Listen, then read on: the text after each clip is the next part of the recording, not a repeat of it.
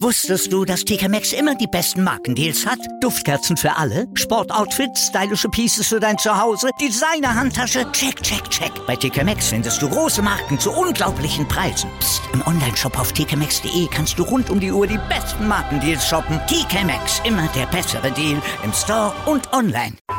Sportplatz mit Malta Asmus und Andreas Thies. Analysen, Interviews und Hintergründe zum aktuellen Sportgeschehen auf meinsportpodcast.de. Fußball in Zeiten von Corona. Ganz anders als bisher bekannt oder auch als jemals für möglich gehalten wurde. Stellt euch vor, irgendwo in der Bundesliga rollt der Ball, aber keiner geht hin. Na gut, es darf ja aktuell auch keiner hingehen, aber nicht mal das hätte man sich vor einem halben Jahr noch vorstellen können. Doch Stand jetzt, 2020, sind Geisterspiele nun mal die Realität, beziehungsweise um im Politikersprech zu formulieren, die neue Normalität.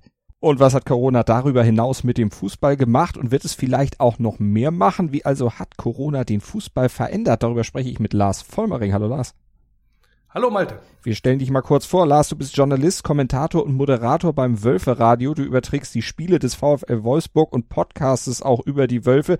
Euer Podcast ist ja auch bei uns auf meinsportpodcast.de zu finden. Und Lars, du bist Autor vieler Bücher zum Thema Fußball und hast jetzt auch ein Buch über Fußball und Corona auf den Markt gebracht. Das trägt den Titel Wir stellen fest, was wirklich zählt, wie Corona unseren Fußball verändert. Ist erschienen im Verlag Die Werkstatt und ist eine, ja du schreibst es selbst, erste Bestandsaufnahme zum Fußball unter dem Einfluss der Pandemie. Bevor wir über das Buch genauer sprechen, wann hast du denn das erste Mal mit Corona so Verbindung gehabt, dass du gesagt hast, oh, das wird jetzt doch ein bisschen heftiger und einschneidender, als wir vielleicht Anfang des Jahres gedacht hatten? Oh, ich glaube, das ging mir so wie vielen anderen auch, als ich da Corona mehr oder weniger wahrgenommen habe. Da gingen so Bilder durchs Internet von leeren Regalen mit, ja, wo eigentlich sonst Klopapier gestapelt war.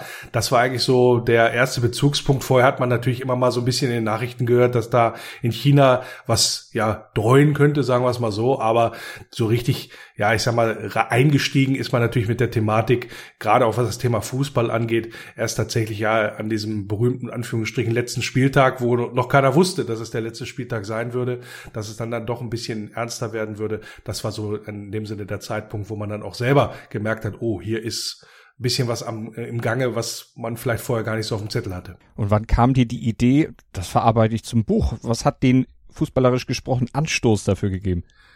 Ehrlich gesagt hatte ich die Idee gar nicht, sondern man ist auf mich zugekommen. Man hat äh, gefragt von Seiten des Verlages, ob ich mir das vorstellen könnte, äh, so ein Buch zu schreiben. Und das ist schon mal die erste Besonderheit. Normalerweise ja passiert ja ein Buch oder die ein Buchprojekt, die Entwicklung dazu passiert ja erst, wenn etwas abgeschlossen ist. Jetzt hat man bewusst gesagt, lass uns doch mal versuchen, das Ganze zu machen, während sozusagen die Lage noch existiert, während die Situation noch gar nicht klar ist, wie sich das dann entsprechend entwickelt, sondern tatsächlich das Ganze in Anführungsstrichen live zu begleiten. Und ja, da habe ich gesagt, okay, dann mache ich euch das mal so in zwei Monaten fertig und dann sagten die, nee, du hast 14 Tage.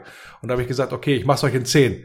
Und tatsächlich war es dann in zehn Tagen, war dann das Buch sozusagen dann geschrieben. Also eine ziemlich schnelle Arbeit. Beim Titel hattest du ja auch Hilfe. Da hatte ja ein ziemlich prominenter Mensch geholfen, Yogi Löw, nämlich wir hören noch mal rein in die Pressekonferenz des DFB. Da hat er nämlich, ja, letztlich die Steilvorlage gegeben. Und jetzt stellen wir in dieser Zeit, denke ich, auch fest, dass wir eben auch auf wichtige Dinge schauen müssen. Wir stellen fest, was zählt, nämlich Familie, Freunde, Mitmenschen, der Umgang miteinander, Respekt untereinander, dass das Dinge sind, was im Leben auch wirklich zählt.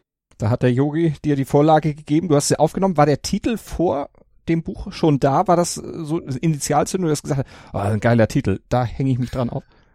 Nein, das war vorher noch nicht klar, dieser Titel. Das ist sozusagen dann auch während des Schreibens entstanden. Man tauscht sich da auch dann entsprechend beim Verlag mit dem Lektorat aus und dann wird überlegt, ja, unter welchen Stempel, unter welchen Stern könnte man dieses Buch dann auch stellen, gerade auch was das, was den Titel angeht. Also, dass da irgendwas mit zum Thema Corona und Veränderung des Fußballs mit reinkommen muss, ist ja klar. Auch das Wappen beziehungsweise das Cover ist ja entsprechend geprägt mit einem Corona-Wappen, wenn man so möchte.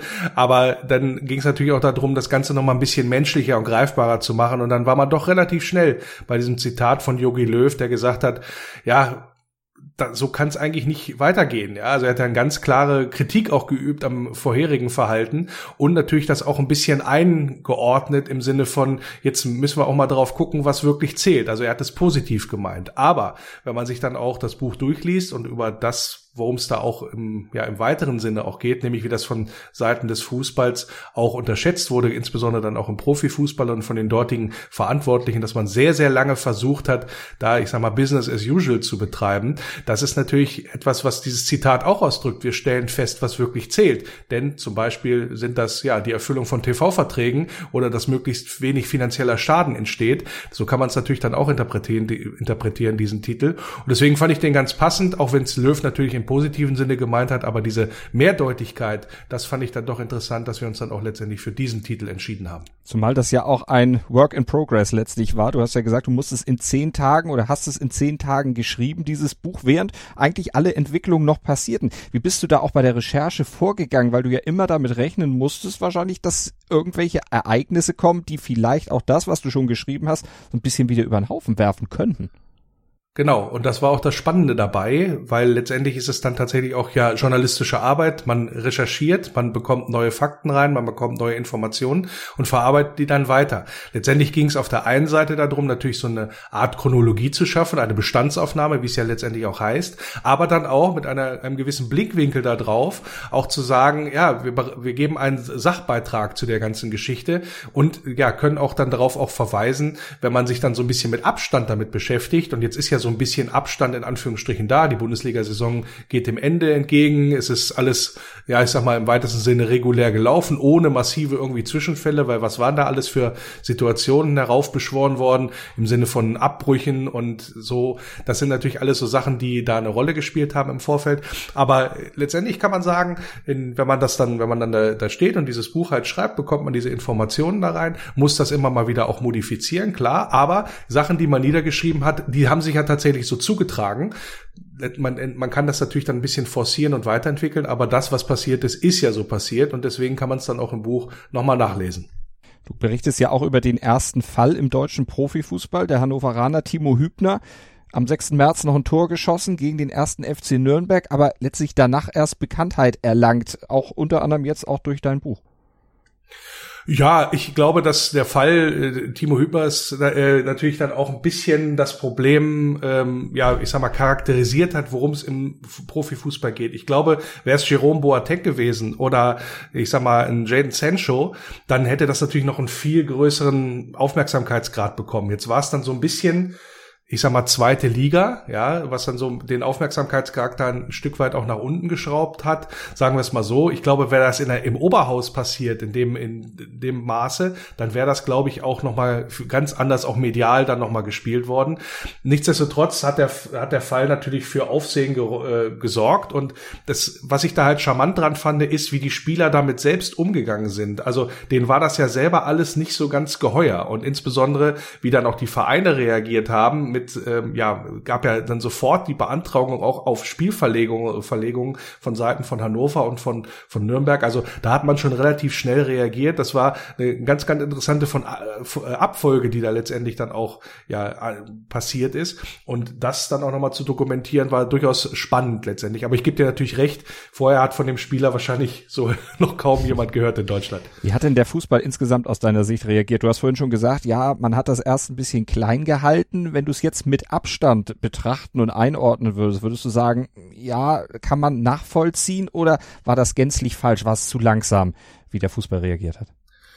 Also man sagt ja immer so schön, Fußball ist das Spiegelbild der Gesellschaft. Und diese Diskussion mit von wegen, wie ist jetzt richtig zu reagieren und reagieren wir über oder machen wir zu wenig oder verharmlosen wir das Ganze, das hat man ja in der Gesellschaft vorher auch gehabt und entsprechend war es beim Fußball auch. Also man konnte feststellen beim Zusammentragen der ganzen Geschichte, dass das Ganze so nach drei Phasen quasi ablief, die so ein bisschen auch analog sind zu dem, was in der Gesellschaft abgelaufen ist. Aber beim Fußball hat sich dann so noch ein bisschen ja deutlicher auch manifestiert. Nämlich die erste Phase war, dass ja des Negierens, des, ach, ist schon nicht so schlimm, ist weit weg, betrifft uns hier nicht.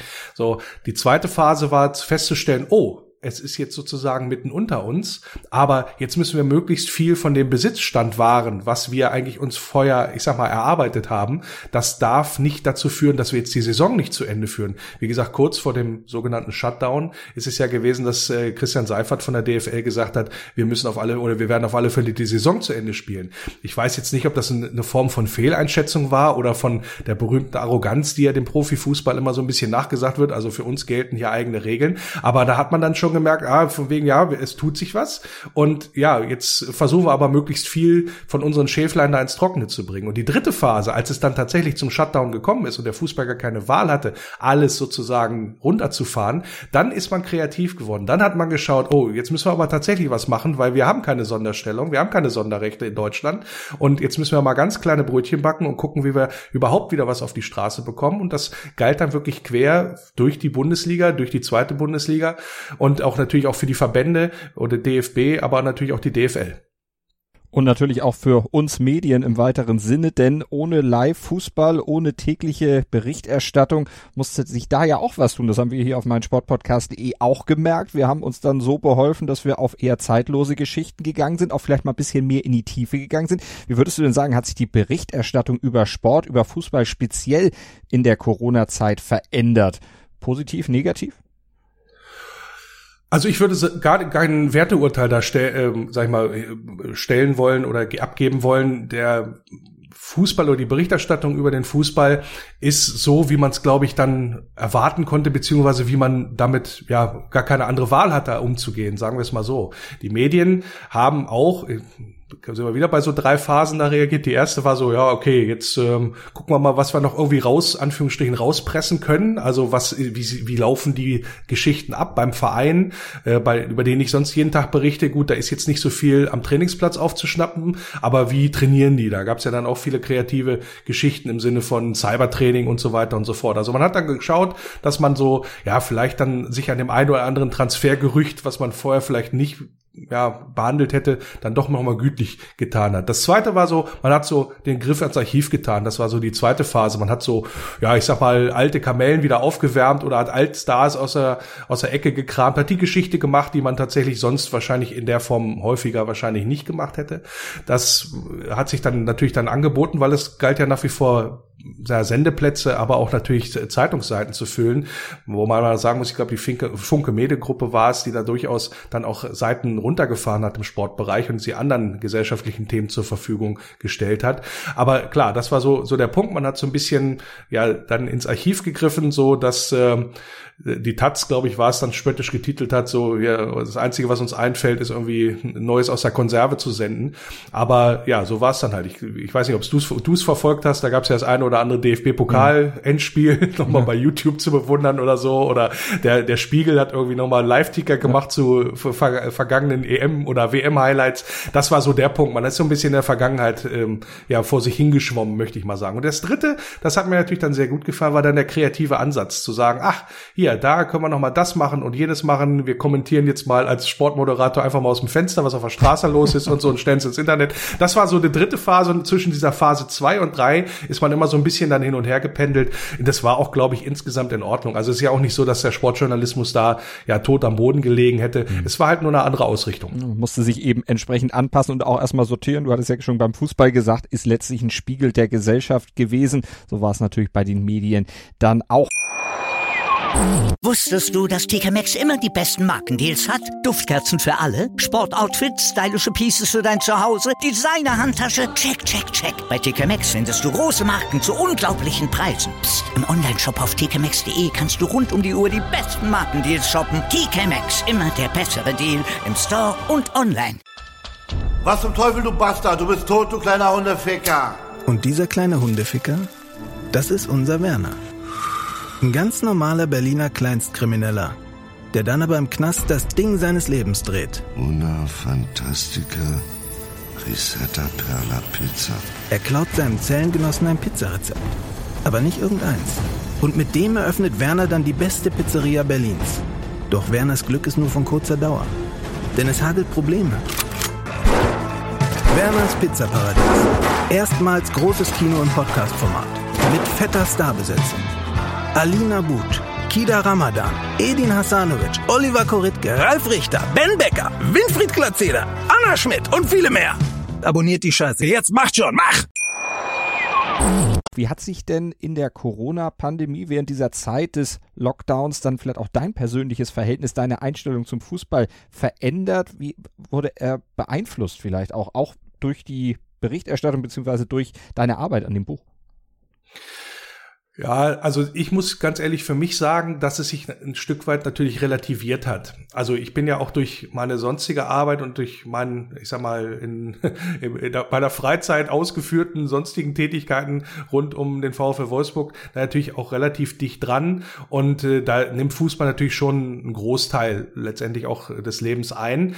Da hat sich dann auch aufgrund von Corona und auch die ganzen Ereignisse drumherum Stichwort wieder Jogi Löw, ne? Man, wir stellen fest, was wirklich zählt, hat sich das natürlich schon ein Stück weit verschoben. Es macht natürlich, geht es wahrscheinlich vielen anderen auch so, weniger Spaß jetzt, die ganze Geschichte ja, keine Zuschauer im Stadion, die Atmosphäre ist anders. Ich merke bei ganz vielen Leuten, die ja drumherum dann sonst immer auch ja sehr aktiv waren, die, die Bock hatten auf ja letztendlich Fußball an sich, aber auch sich natürlich auch zu engagieren rund um den Verein oder auch ganz viele, ganz vielen Fanszenen ist das ja auch der Fall, dass da auch ja, kritische Stimmen laut geworden sind. Wir wollen das Ganze der, unter diesen Bedingungen nicht fortsetzen. Und das hat so ein bisschen, ja, hat so ein bisschen für eine Relativierung gesorgt bei mir, dass man man da jetzt nicht so mit voller, also mit vollem Enthusiasmus ist jetzt vielleicht das falsche Wort, aber man, geht ein bisschen nachdenklicher an die ganze Geschichte ran, weil man auch nicht weiß, und ich glaube, das ist so auch der Grund dafür, wohin entwickelt sich das? Also man verbindet auf der einen Seite natürlich die Hoffnung darauf, dass man schnell wieder zu einer gewissen Normalität zurückfindet, dass wir das alles gut überstehen und dass wir dann unserer schönsten Nebensache der Welt wieder ein bisschen mehr frönen können und das auch ein bisschen mehr Spaß macht, als es jetzt der Fall ist. Aber natürlich verbinden sich auch da Hoffnungen mit im Sinne von, dass sich was verändern könnte, dass man tatsächlich tatsächlich auch Geschichten rund um den Fußball neu erzählen kann oder neu auch erleben kann. Und wenn ich dann heute wieder lese, dass es da irgendwie ein Wettbieten gibt, um 35 Millionen Euro Ablöse für einen 16-jährigen Spieler, da fragt man sich natürlich schon, ähm, wird Corona wirklich den Fußball verändern in der Form, dass sich was zum Besseren verändert? Und da bin ich dann doch sehr skeptisch. Also ein etwas pessimistischer Blick. Es gibt ja auch viele, die sagen, Fußball hat im Grunde auch eine gewisse Mitschuld am Verbreiten des Coronavirus gehabt. Es wird da über das Spiel Bergamo gegen Valencia aus der Champions League gesprochen, was eben kurz bevor der Ausbruch in Italien und in Spanien dann so richtig in die Vollen ging, äh, stattgefunden hatte und was auch so als Super Spreader-Event letztlich gilt. Das ist zumindest eine These, die von vielen verbreitet wird. Du gehst im Buch auch, auch darauf ein. Ja, das berühmte Spiel Null ähm, von Bergamo und Valencia, das ist natürlich ähm, so eine, ich sag mal jetzt eine Urban Legend oder so ein Mythos, der sich da dann durchaus relativ schnell auch verbreitet hat. Insbesondere auch durch die dortigen Behörden. Der Bürgermeister, ich glaube von Bergamo war es, hat sich da sehr, sehr weit aus dem Fenster gelehnt damals. Und es ist so, dass dann die tatsächlich ja die, die Gesundheitsbehörden in Italien dann gesagt haben, ja, das war eigentlich gar nicht so, beziehungsweise es war vielleicht ein Effekt, aber es war nicht, oder es erklärt nicht diese Vielzahl an ja schwierigen und schweren Verläufe dann letztendlich in der Region. Und das konnte man durch verschiedene Recherchen, die sie dann, die dann auch in den Medien zu lesen waren, insbesondere die Zeit hat sich da sehr, sehr hervorgetan, die Geschichte nochmal sehr, sehr genau aufgedröselt. Da kommt man dann schon sehen, dass dieser Mythos zumindest in Italien sich da nicht halten lässt von diesem Spiel Null. Da gab es noch andere Faktoren, die da eine Rolle gespielt werden, äh, gespielt haben könnten. Insbesondere ist da von Patienten die Rede, wo einfach die Corona oder die Covid-Erkrankung gar nicht diagnostiziert worden sind, obwohl die schon im Krankenhaus waren und die sind dann halt munter weiter durch die Gegend spaziert. Die Geschäfte hatten sehr, sehr lange auf. Das war sozusagen eher noch ein größerer Faktor, als es jetzt dieses Spiel ist. Aber natürlich medial gesehen ist das natürlich eine tolle Geschichte. Das ist ja fast Hollywood. Da hat ein Fußballspiel dann dazu beigetragen, eine tödliche Krankheit zu verbreiten. Das äh, war dann natürlich dann eine entsprechende Geschichte, die man dann auch, ja, ich sag mal, hochkochen konnte. Anders sieht der Fall aus in Spanien. Da ist es so gewesen, dass es tatsächlich dann aufgrund der Rückreise oder der tatsächlichen Beteiligten dann an diesem Spiel dann erst zu einer richtigen Verbreitung in der Region gekommen ist, insbesondere was dann auch den Club angeht. Da war dann quasi gleich ein Drittel wahrscheinlich durch den Kontakt zu einem Journalisten, der da mit war und an, äh, an Covid erkrankt war, beziehungsweise an, am Coronavirus, dann tatsächlich dann auch das verbreitet hat. Und ja, das hat es dann tatsächlich in den spanischen Fußball richtig reingetragen. Und da natürlich dann entsprechend auch für eine ziemlich lange Pause gesorgt. Es rollt ja so langsam wieder alles an. Du hast schon gesagt, du bist skeptisch, ob diese ja, Besinnung auf die wirklich wichtigen Dinge dann tatsächlich stattfinden wird oder ob man nicht ganz schnell in Sachen Fußball wieder in alte Muster verfällt. Glaubst du, das Gesamt ist dieser Pessimismus auf die gesamte Branche äh, gesehen oder beziehst du das jetzt nur auf das Thema Ablösesummen, wo du eben drüber gesprochen hast? Nein, wir reden über ganz viel, was am Profifußball kritisiert wird, wo Christian Seifert sich ja auch hingestellt hat und gesagt hat, äh, ich weiß gar nicht, warum, warum ist denn der Fußball so ähm, schlecht beäugt? Warum wird er so schlecht beäugt? Warum haben wir denn so ein schlechtes Image? Ja, und da gibt's halt, gerade wenn man sich so, und da rede ich nicht nur von den, von den Ultraszenen in Deutschland, sondern da rede ich auch von ganz, ganz vielen normalen Fans, dass man ja ganz, ganz viele Vorbehalte hat, wie sich der Fußball in den letzten Jahren entwickelt hat. Das ist ja auch häufiger auch schon thematisiert worden und durch Corona nochmal verstärkt beziehungsweise wie ich eben schon mal sagte, mit dem Wunsch verbunden, dass sich tatsächlich auch was ändern könnte. Und in dem Fall reden wir natürlich nicht nur über Ablösesummen, sondern wir reden über, über, über Ablösesummen, wir reden über Spielergehälter, wir reden über einen Umgang miteinander, untereinander, wir reden über die Rolle des Fußballs als ja gesellschaftlicher Botschafter, als Wertebotschafter. Und da müssen natürlich solche Sachen wie, äh, darf ich als Spieler mir einfach mal ein goldenes Steak reinpfeifen und das bei Instagram posten? Das sind natürlich alles Sachen, die kann man machen, natürlich, weil sie nicht verboten sind, aber die einen natürlich als normalen Fan oder als, ja, gerade jetzt in so einer schweren Krise wie der Corona-Krise, wo Menschen da bangen um ihre Existenz, um ihre Arbeitsplätze und ähm, ja, wenn man so dem einen oder anderen Fußball-Bundesligisten glaubt, ähm, der ja auch in den letzten Wochen sich sehr wenig hervorgetan hat mit positiven Schlagzeilen, äh, dann sind das natürlich so Geschichten, die dann dazu führen, dass man sich da vielleicht noch weiter entfremden könnte, wenn man tatsächlich nicht weiter jetzt daran arbeitet, eine Veränderung herbeizuführen. Und wie die aussehen sollen, diese Veränderungen, das kann ich aus meiner Position nicht sagen, aber die Verantwortlichen sind da ganz klar in der Pflicht. Und da nehme ich jetzt mal auch so jemanden wie Jogi Löw mit rein oder auch den DFB. DFB-Präsident Keller hat sich entsprechend auch geäußert, dass diesen Worten auch Taten folgen. Auch ein Gianni Infantino hat gesagt, ja, vielleicht ist nicht die Antwort immer noch mehr Spiele zu machen. Und das aus dem Mund von Gianni Infantino. Bin ich fast in übergefallen, als ich das gelesen habe. Das ist natürlich alles so eine Frage. Hat das einfach nur gut geklungen in dem Moment? War das sozial erwünscht, sich zu äußern, sich auch so hinzusetzen auf so Pressekonferenzen und eine betroffene Miene zu machen? Oder sagen wir in einem halben Jahr, ähm, und die Tendenzen gibt es jetzt leider schon, auch beim DFB, sagen wir in einem halben Jahr, ach, das ist ach, mit einem blauen Auge davongekommen, das läuft, jetzt muss aber auch schon wieder, und jetzt muss der Rubel wieder genauso rollen wie vorher und so. Das, da werden sich die Leute dran messen lassen müssen. Fußballfunktionäre sind ja letztlich auch eher Politiker, jedenfalls äh, Gianni Infantino einer, der auch natürlich gerne sein Fähnchen in den Wind hängt. Aber so Aussagen wie die von Ralf Rangnick, die ja auch in deinem Buch zitiert wurde, die Bedeutung für die gesamte Menschheit, von der er gesprochen hat, wenn die Bundesliga wieder spielen würde, diese Überhöhung des Fußballs, wird da vielleicht so ein bisschen zurückgefahren, auch wenn es mit den Summen vielleicht nicht so runtergeht, aber zumindest in dieser öffentlichen Darstellung, dieses äh, sich viel zu wichtig nehmen. Also da muss man, glaube ich, den Kontext sehen, in dem dieses Zitat dann auch gefallen ist. Hans-Joachim Watzke hat ja auch in so eine ähnliche Richtung argumentiert, Kalle Rummenigge auch. Also man muss sehen, was da passiert ist. Oder in diesem Moment war es so, dass es darum ging, ob es überhaupt wieder Spiele geben könnte. Das stand ja sehr, sehr lang auch auf der Kippe. Also es gab zwar eine mediale, ich sag mal, Koalition von ja, Medien in Deutschland, äh, da hat sich ja die Bildzeitung sehr, sehr hervorgetan, aber auch natürlich von, äh, ich sag mal, wohlgesonnenen Politikern der ganzen Geschichte. Und das, da, da wurde schon sehr, sehr viel Druck gemacht. Und trotzdem hat es nicht dazu gereicht, zu, dass es dann Durchmarsch gegeben hat von Seiten des Fußballs, sondern dass man da sehr, sehr abgewogen hat. Da gab es eine, ja, eine Situation, ich glaube, das war der 30.04., wenn ich das richtig im Kopf habe, da haben alle damit gerechnet, dass dann schon entsprechende Lockerungen erfolgen und der Fußball dann auch tatsächlich dann, ja, ähm, ich sag mal, äh, wieder praktizieren darf, sagen wir es mal so. Und ja, dann wurde einfach gesagt, nee, ihr seid jetzt noch nicht dran. Ihr, wir vertagen eure Entscheidung, die Entscheidung darüber und da musste man sich wieder gedulden. Und in dieser Phase sind dann sozusagen die Lobbyisten des Fußballs, des Profifußballs in Deutschland nochmal aufmarschiert und haben gesagt, jetzt machen wir nochmal richtig, richtig, richtig Druck und sagen nochmal, jetzt müssen wir nochmal sagen, wie das jetzt auch ablaufen soll, beziehungsweise welche positiven Eigenschaften der Fußball denn in dieser Krise auch dann haben kann und welche positiven Effekte. Und ich glaube, in diesem Zusammenhang ist dann insbesondere das Ralf Rangnick-Zitat zu verstehen, der natürlich in seiner, also, wenn man ganz ehrlich ist, Ralf Rangnick schätze ich dann doch schon für einen so reflektierten Typen ein, dass er weiß, dass das nicht die Bedeutung für die gesamte Menschheit hat, wenn da wieder der Ball rollt, ja. Aber es war der Versuch zu dokumentieren, auch in der Öffentlichkeit, wo es ja ein deutliches Gegengewicht gab zu einer Fortsetzung, dieses sozusagen mit einem anderen Gegengewicht, nämlich mit der absoluten Überhöhung der Bedeutung, ja, sagen wir mal, ein Gegengewicht zu setzen, um dann das große Ziel, nämlich die Fortsetzung, und um nichts anderes ging es bei der ganzen Geschichte, um die Fortsetzung im Profifußball dann auch letztendlich politisch durchzubekommen. Jetzt wissen wir natürlich alle nicht, wie es weitergehen wird, wie schnell dann auch weitere Öffnungen kommen, wann wieder vor Zuschauern beispielsweise gespielt werden kann und wie vor allen Dingen dann auch diese Auswirkungen auf den Fußball sein werden, wie du eben skizziert hast. Weißt du denn aber schon, ob es vielleicht einen zweiten Teil deines Buches noch geben wird, eine weitere Stand-Jetzt-Beschreibung oder vielleicht eine Retrospektive, wenn das Ganze dann mal vorbei sein sollte? Also wir waren uns einig, dass wir bei diesem Projekt natürlich auch über sowas nachdenken müssen.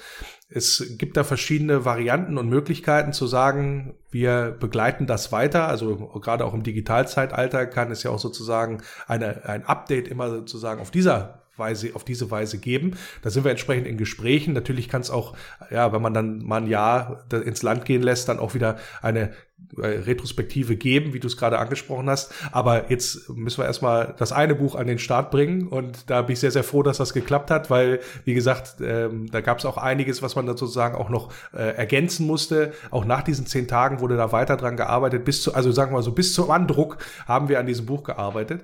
Und das hat sich, glaube ich, dann auch ein Stück weit in der Qualität ausgezahlt. Und also wer sich das dann in die Hand nimmt und dann liest, und also ich sage mal spaßeshalber, wenn einer im Koma gelegen hat, von, ich sag mal, Anfang Februar bis Anfang April und wacht wieder auf und dem drückt man das Buch in die Hand und er sagt, ja, ist ein toller Roman. Das mhm. ist aber doch im Leben nie so passiert. Und tatsächlich ist es so, wenn man es dann nochmal liest und so geballt auch liest, es ist auch so ein bisschen, ich, ich sage auch mal spaßeshalber, es ist immer so ein bisschen geschrieben wie die Kuba-Krise, also was sich da insbesondere in dieser Geisterspielwoche da er, ereignet hat, das ist schon ein Ding, da werden wir noch sehr, sehr lange dran zurückdenken und wahrscheinlich auch noch unseren Enkeln erzählen und das Buch ist eine gute Gelegenheit dazu, das auch, da auch immer wieder drauf zurück zu, ja, rückzublicken blicken und sich auch vor Augen zu führen, dass das alles keine Selbstverständlichkeit ist, was wir hier letztendlich auch erleben. Wir stellen fest, was wirklich zählt, wie Corona unseren Fußball verändert hat. Erschienen im Verlag Die Werkstatt, geschrieben von Lars Vollmering. Lars, vielen Dank und alles Gute für den Verkauf deines Buchs. Dankeschön, bleib gesund. Du auch. Danke. Sportplatz mit Malta Asmus und Andreas Thies. Analysen, Interviews und Hintergründe zum aktuellen Sportgeschehen auf meinsportpodcast.de